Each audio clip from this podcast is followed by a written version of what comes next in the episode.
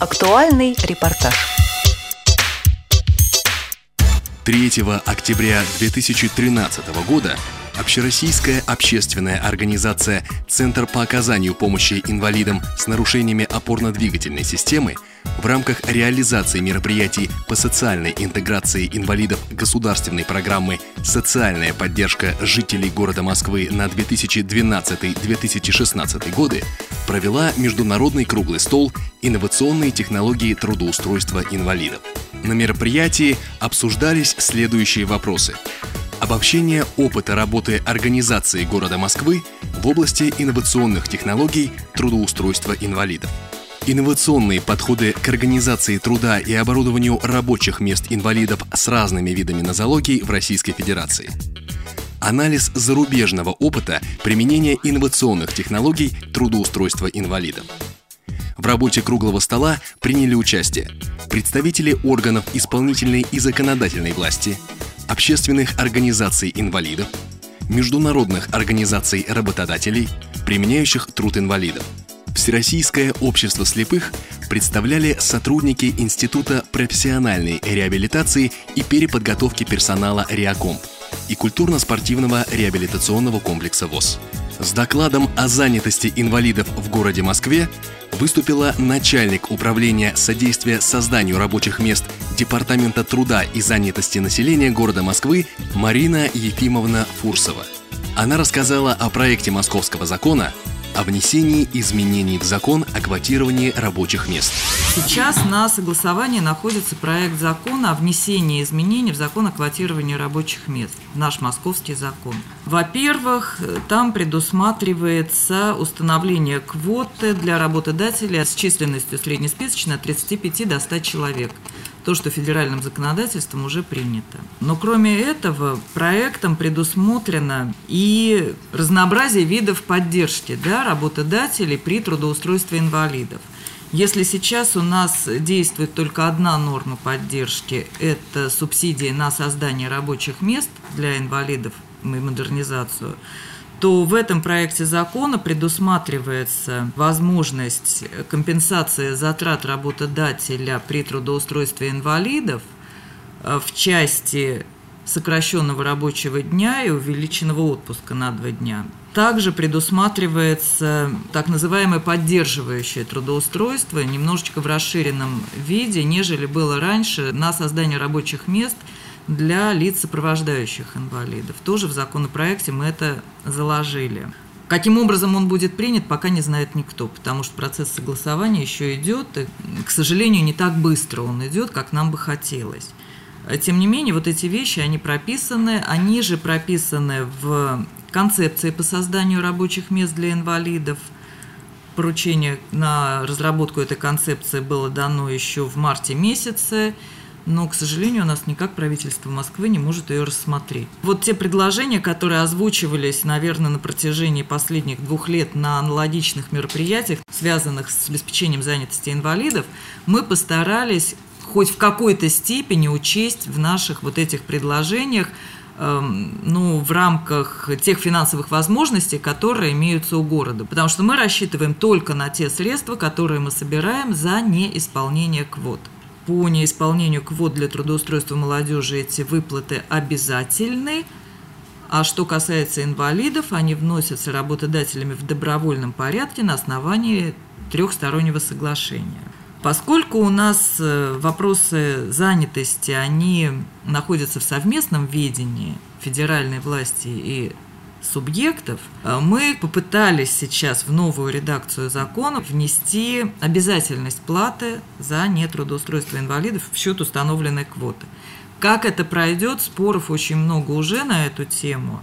Э, что на эту тему будет говорить прокуратура, когда к ней попадет закон, пока большой вопрос. Это не запрещено федеральным законодательством. И как бы субъект может это устанавливать. С другой стороны, до 2005 года это было федеральным законом предусмотрено, Потом это было отменено. И на основании этого, ну, может, для работодателя это и к счастью, да, но для нас, к сожалению, что есть решение э, судов о том, что Москва должна вот эту норму убрать что Москва сделала в 2005 году по решению уже суда. Сейчас мы пытаемся найти способ это восстановить для того, чтобы были средства на реализацию вот тех наших задумок, которые мы сейчас прописали в более широком масштабе, будем так говорить. Потому что мы прекрасно понимаем, что работает у нас инвалидов много, и ограничивать работодателей в получении вот субсидий как бы по упущенной выгоде, наверное, не совсем правильно. Многие участники круглого стола говорили о проблемах трудоустройства людей с инвалидностью. Рассказывает Марина Ефимовна Фурсова. Мы говорим, инвалиды хотят работать. В то же время у нас за 9 месяцев 2013 года в службу занятости обратилось 1633 инвалида. Капля в море по отношению к количеству инвалидов, которые живут в Москве и, как мы слышим, хотят работать. Почему не идут в службу занятости? По разным причинам. Во-первых, далеко не у всех есть ИПР. И, к сожалению, далеко не все инвалиды, которые хотят работать, готовы ее получить. Опять же, по разным причинам. Есть субъективные, есть объективные. А, во-вторых, один из стопоров в Москве, который существует, э, инвалиды третьей группы при трудоустройстве теряют надбавку московскую по пенсии своей, да, и им экономически становится нецелесообразным приступать к работе, если у них зарплата ниже, ну, тысяч пятнадцати. Поэтому мы имеем с вами то, что имеем. Инвалиды третьей группы, к сожалению, если и работают, то работают они преимущественно неофициально на свой страх и риск.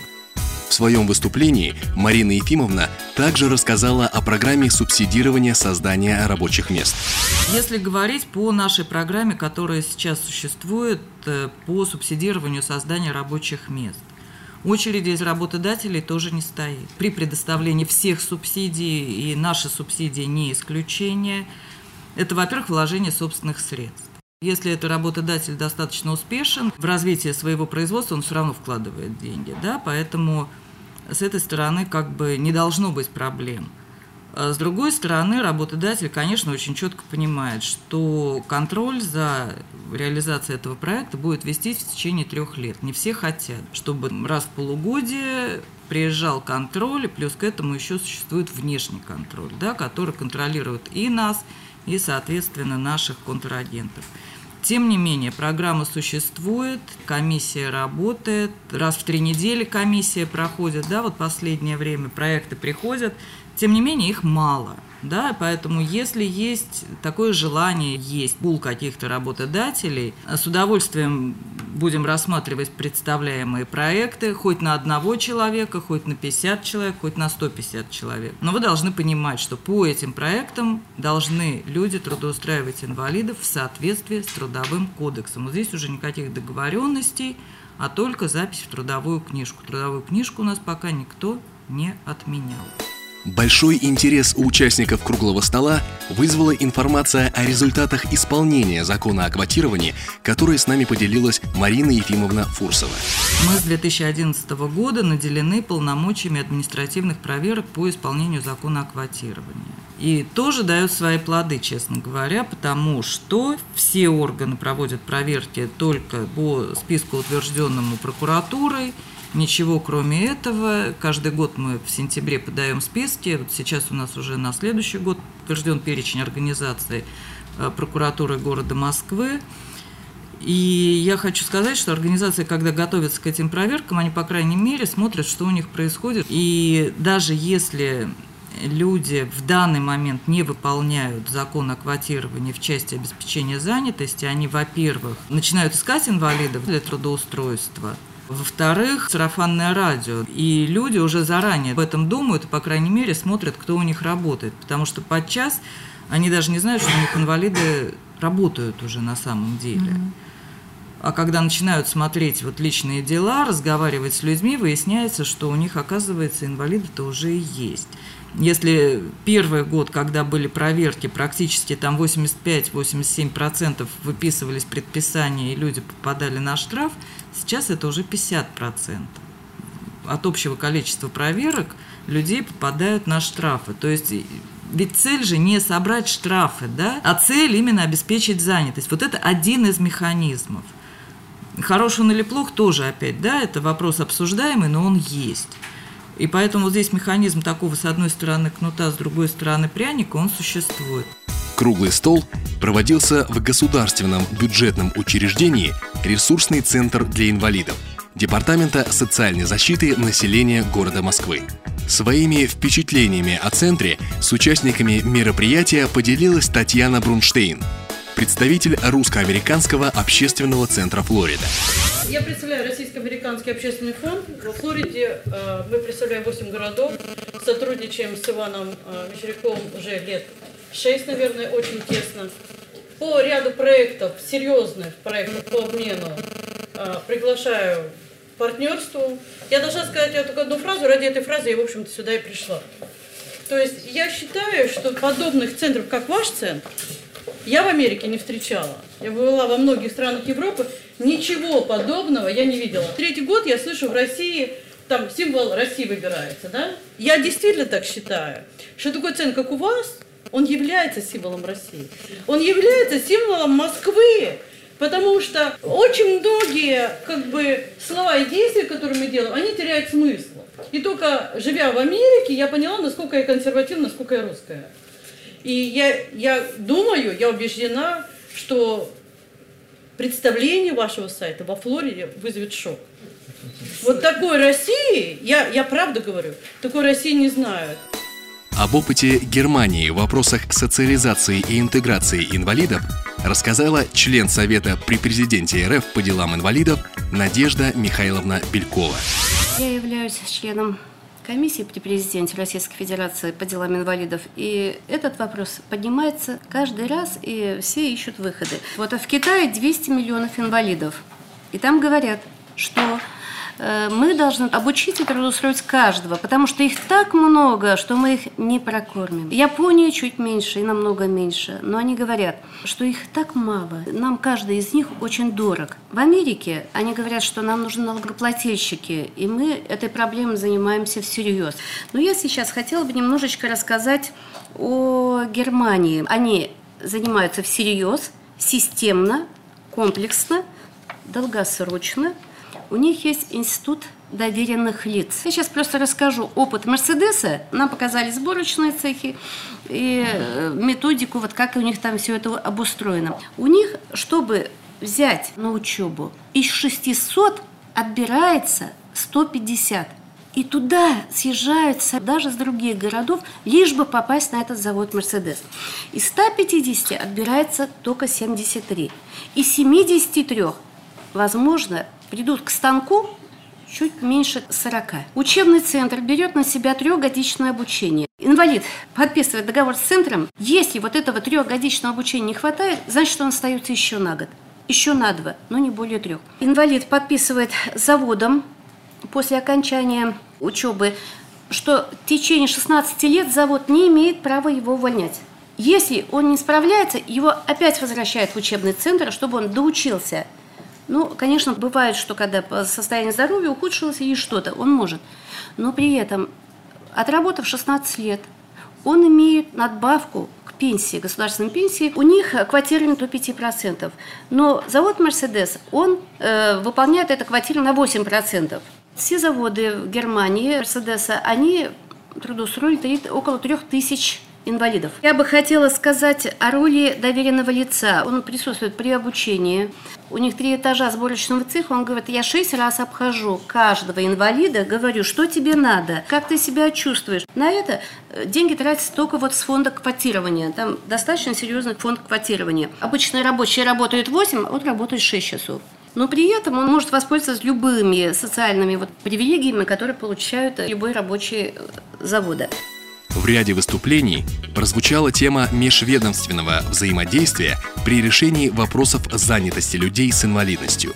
Обобщил высказанные предложения руководитель региональной детско-юношеской общественной организации образования, спорт, реабилитация Александр Яковлевич Миндель. Мы живем с вами в России. Зарубежный опыт прекрасен. Мы можем его как пример использовать, но нам бы в России понять, как сегодняшние условия, я вам это говорю как пенсионер, мне важно сегодня. Вот мы констатируем, что проблема занятости людей с инвалидностью признана как проблема, ей занимаются.